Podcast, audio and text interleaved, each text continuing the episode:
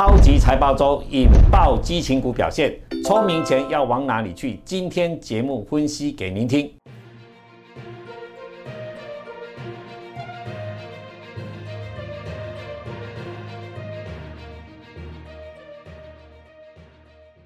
如果你是第一次收看本节目的观众朋友们，一定要帮我们订阅跟开启小铃铛，这样才不会错过我们新影片上传的通知哦。欢迎收看 Smart 金融库，一起去投资，我是子宁。如果你是第一次收看本节目的观众朋友，请先帮我按下订阅跟开启小铃铛哦。十月下旬美股超级财报周，加上台股第三季财报，在十一月中旬要公布哦。那有哪些营收是亮眼股呢？我们今天请到李春华分析师分析给你们听哦。我们欢迎李老师。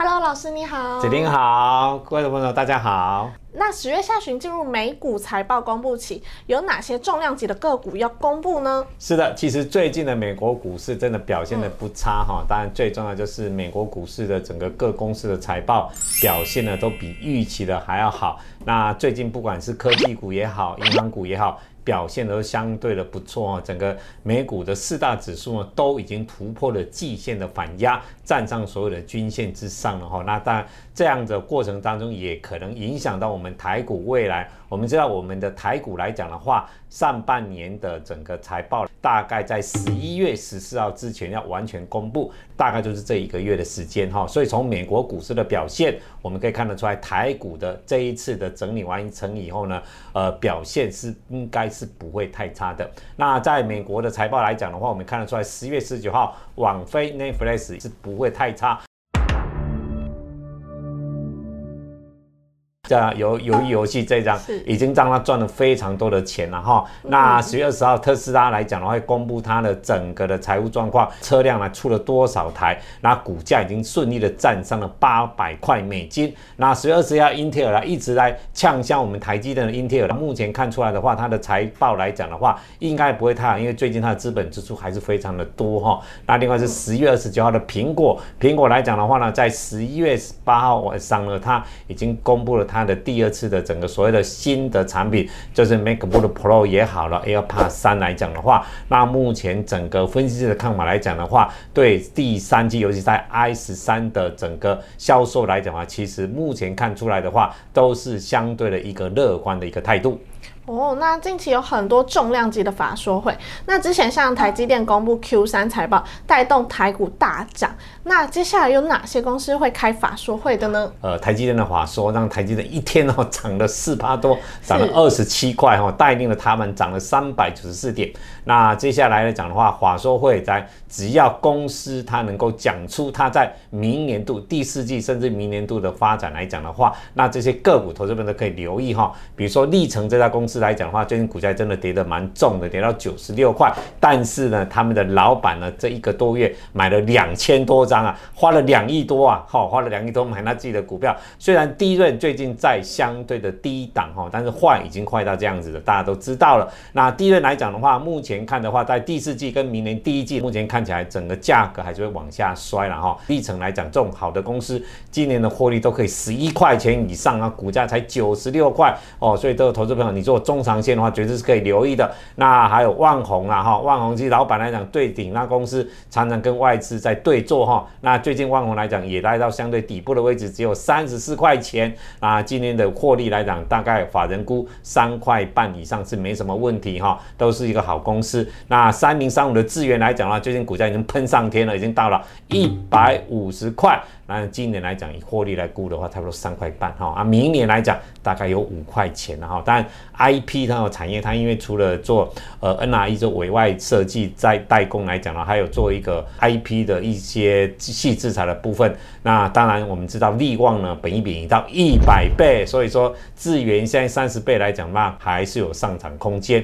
那二十五次莲花科最近股价已经开始在转强喽，最低涨到八百九十块了。那莲花科来讲是一个综合型的。IC 设计的百货公司。整体来讲的话呢，今年赚六十五块，明年可以赚到四十到五十之间呐。啊，当然有人可能估到六十，所以这里来讲都是一个底部位置，投资朋友可以留意。那十二十七号二三零三连电，我们记得上一次连电华说股价大涨，这一次应该是延续的上一次的模式哈，因为它的第四季的毛利率也好，明年也好的话，价格还会再往上调。今年估四点二元，明年法人估的话，大概都 EPS 五块钱以上。现在股价就五十九块多了的话，未来还是有上涨空间。那十月二十八的三一零五的五茂来讲的话，最近苹果 i 十三那 P A 的部分就是五茂在出，那五茂最近也是大量买了六二一三的联茂，所以这里来讲，投资朋友在未来都还是可以留意的。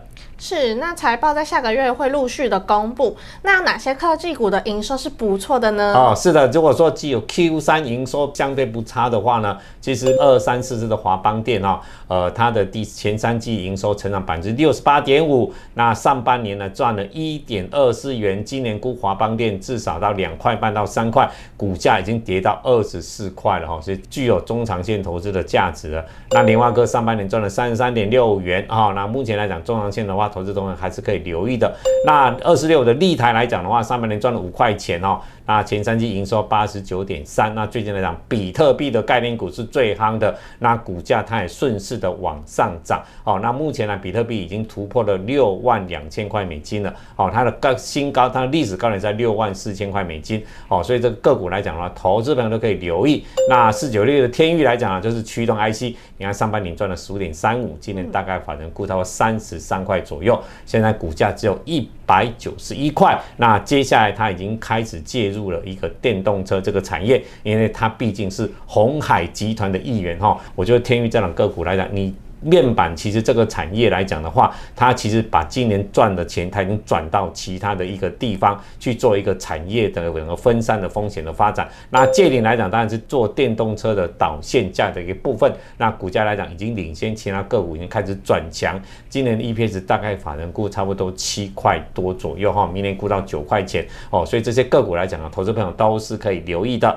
那讲完电子股之后，有哪些传产股的营收也是不错的呢？是的，其实这一次来讲的话呢，前前差不多两个礼拜前的话，传产股的表现相对比较好。但是这几天来讲的话，因为电子股强上来以后呢，传产股的表现相对比较差。但是今年的传产股来讲，有一个最重要就是中国的限电哈，中国的能耗双控来讲，造成了他们在对岸的很多的像石化哦，像纺织上游的这些船厂的部分的产能大幅的减少，而使报价能够直接往上涨。像 PVC 的部分来讲的话，已经创了历史的报价，每公吨来到一千七百块美金。那像蓝雅来讲呢，它最重要就是在。整个的 DOP 的部分呢，也算非常的好哦。那中石化来讲的话，最重要的就是在几内硫胺，它是在一个纺织业做尼龙的上游。那微智来讲的话，就是我们最重要是做钢筋。那台积电的部分要在高雄设厂。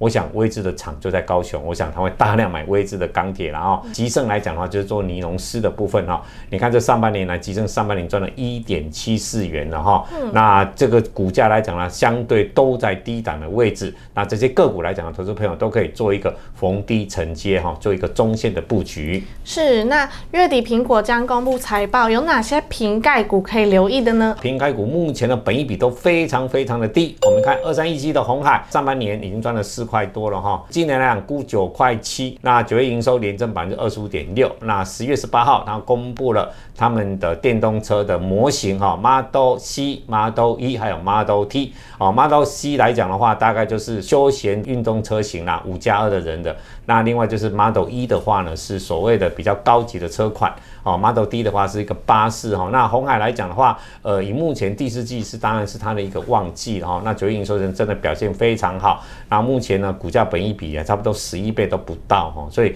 中长线当然是可以留意。那合硕来讲的话，呃，九月的营收一千四百七十几亿啊，跟八月份的营收比成长百分之六十几哦，所以说这里来讲的话，今年预估 EPS 七点五元，现在股价才六十几块哦，北比非常的低。人保的部分也是哈，比电来讲最坏的状况其实都已经过了。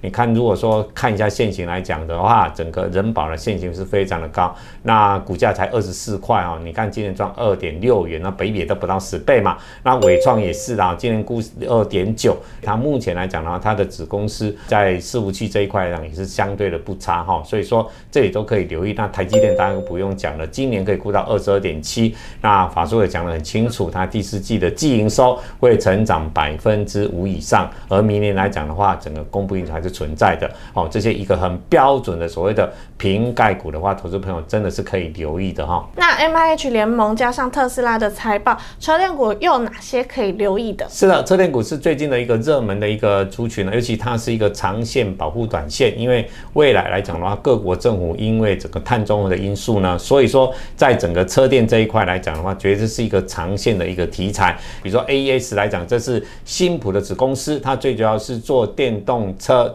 的电池，但是它的电动车不是一般汽车电动，它是自行车的电动车，但是的获利已经非常的好，它上半年赚了十六块了啊，股价也站上了一千块以上，呃，股价呢表现的非常的强了哈。那当然你这里来讲的话，本益比已经拉升到了三十几倍以上哦，但是这个个股来讲，它有它的特殊的很厉害的地方啊。当然股价涨高了要买的话，我觉得逢拉回月线附近再去买进就可以了。那另外两档所谓电池的原料股就是美骑马跟康康普，你看九月份的营收呢，跟其实去年成长一个百分之一百六十三，一个百分之三十六，那也缴出了不错的成绩。那康普来讲的话，它最近不管是可转换公司债，或者说它现金增值九十块，都在于做扩厂哈。电动车你如果没有电池来讲的话，是绝对跑不动的啦。那电池这一块来讲，其实全世界大家在抢的资源，所以美骑马跟康普来讲，具有未来一个趋势的个股可以留意。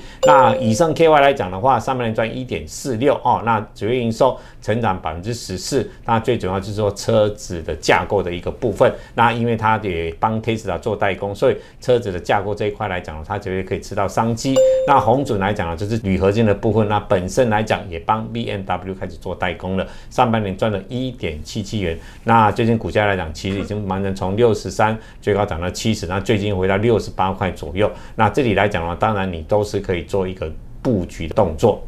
是，那最后请老师帮我们总结一下未来需要注意些什么吧。好，是的，其实，在台股来这边来讲的话，最近的成交量一直都在两千五到两千七之间，哦，一直没有办法往上走。那因为我们在一万七千六百点以上这个。最大的压力区以上来到一万八千点呢，在上呃五六月的时候呢，大概那个成交量大概七月的话，大概都在四千到五千亿之间哦，所以这里来讲的话，你真的这个台股要往上攻的话呢，量能一定要到三千三百亿以上才有可能哈，这要特别留意一下，量能是你最近来讲操作的一个非常重要的观察重点。